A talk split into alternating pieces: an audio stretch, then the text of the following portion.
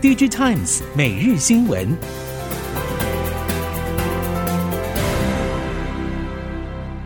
听众朋友们好，欢迎收听 DigiTimes 每日新闻，我是翁方月，现在为您提供今天的科技产业新闻重点。首先带您关心，上海六月一号迎来解封，尽管封控带来的影响还需要一点时间缓解。不过，MOSFET 晶片供应链业者坦言，台厂位在上海的后段封测工厂稼动率有机会在六到七月逐步回温到逼近年初的九成水准。专业功率元件封测业者透露，今年两岸 MOSFET 晶片商订单量能预估还是会受到消费市场需求不如预期而略有缩减。近期国际 IDM 大厂委外订单量还算稳健，从业绩层面来看，没有下滑太多。台系封测代工业者中，以捷敏半导体为少数利基型专精功率元件封测厂商，手握两岸 MOSFET 晶片厂、国际 IDM 大厂委外封测订单。虽然上海封控有短期影响，不过捷敏合肥新厂产能陆续开出，先前拟定的扩产百分之二十到二十五的计划，产能预期会在第二季底前可以开出。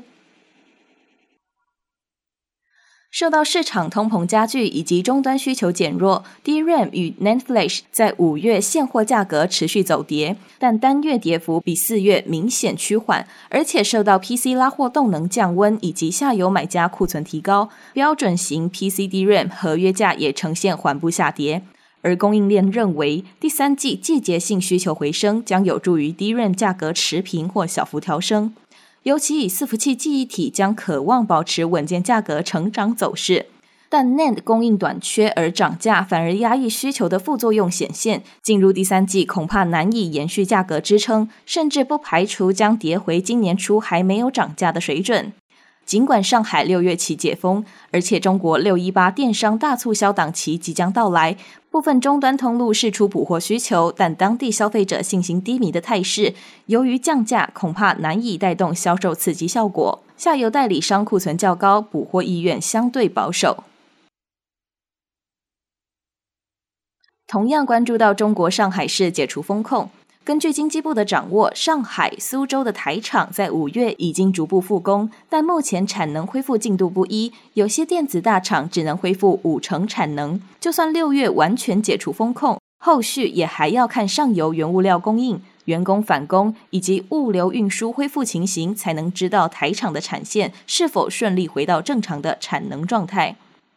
台湾经济研究院指出，中国近期清零风控管制，加大全球供应链断裂风险，而且美国进入升息循环阶段，会造成美国制造业的投资意愿下滑，间接对其他国家的供应链造成影响。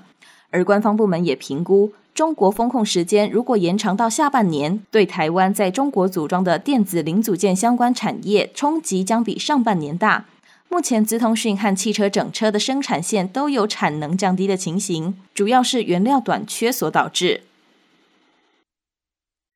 三星不仅在晶圆代工事业部与系统 LSI 事业部受到重创，甚至连 DRAM 事业也在技术、成本等领域落后竞争对手美光和 SK 海力士。三星虽然比台积电更早采用 EUV 技术，三星号称的七纳米领先，却陆续传出良率卡关的问题。二零一八年，三星号称的七纳米，直到二零一九年下半才正式量产。随着近来传出三星在技术落后局势下，三星高层这次企图弯道超车的策略，凸显三星 DRAM 事业的问题恶化，不仅将三星阶级文化凌驾于事业之上，恐怕更让在一线工作的工程师团队心寒。中国为了大幅提振汽车产业，在六月祭出补助方案，但市场也忧心零组件短缺问题仍然没有获得改善。而对于中国这次补贴影响范围，综合分析机构以及供应链看法，包括新能源车受补助刺激机会少，燃油车需求结构改变以及潜在的风险。首先，中国新能源车需求由市场驱动，而不是补助，受购置税减半刺激的幅度有限。供应链虽然接单不愁，但零组件短缺仍然是影响供给的关键。另外，就燃油车的部分来看，供应链业者表示，风控政策之下，消费者购买意愿受到明显的冲击。至于这次补贴存在的风险，在于供应链复工的进度，尤其取决在上海汽车零组件制造商的复产率。需求提振之际，对于短缺的零组件也需要持续关注，恐怕刺激部分车厂调升价格。台湾厂商陆续诟病拥有技术的日厂，例如夏普、Panasonic 半导体事业等。接下来可能针对日本汽车业进行诟病。日经新闻引述日本专家的说法，认为台日关系较好，日本制造业者对于台商的警戒相对较低。不过，仍然要注意重要技术可能会透过诟病流出日本的可能性。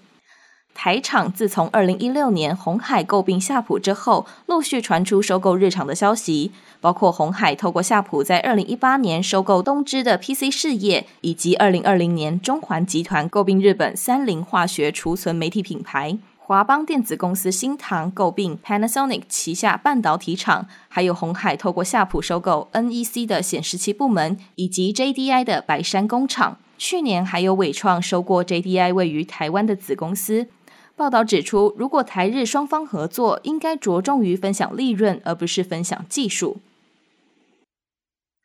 接下来带您关心在东南亚市场。日经亚洲报道，中国政策巨变，针对一些大型科技平台推出包括促进竞争以及如何处理用户数据的严格规定，造成阿里巴巴和腾讯等公司股价暴跌。中国打击科技业，促使资金从中国流出，转而进入东南亚和印度。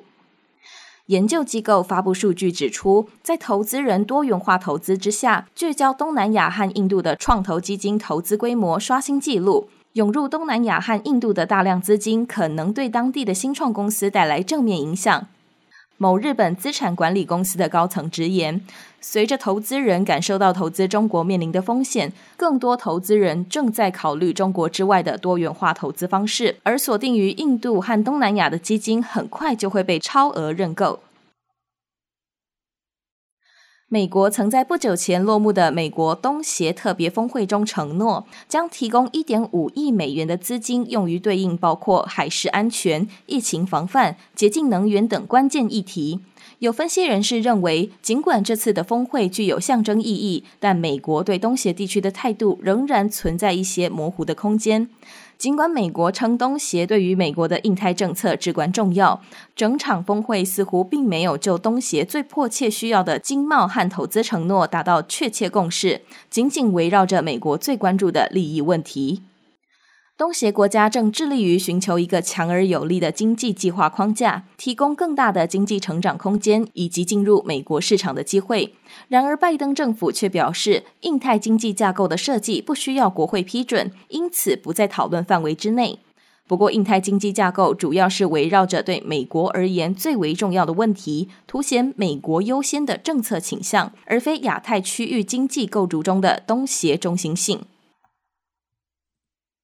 宏基智医旗下眼科 AI 辅助诊断软体 VeryCDR，也就是 AI 辅助诊断糖尿病视网膜病变，布局海外市场，传出好消息。一号宣布已经在泰国和印度数家医院导入眼科智慧医材。这项 AI 辅助诊断软体已经在台湾导入超过八十家各级医疗院所，是全台湾落地最广泛的眼科 AI 智慧医材。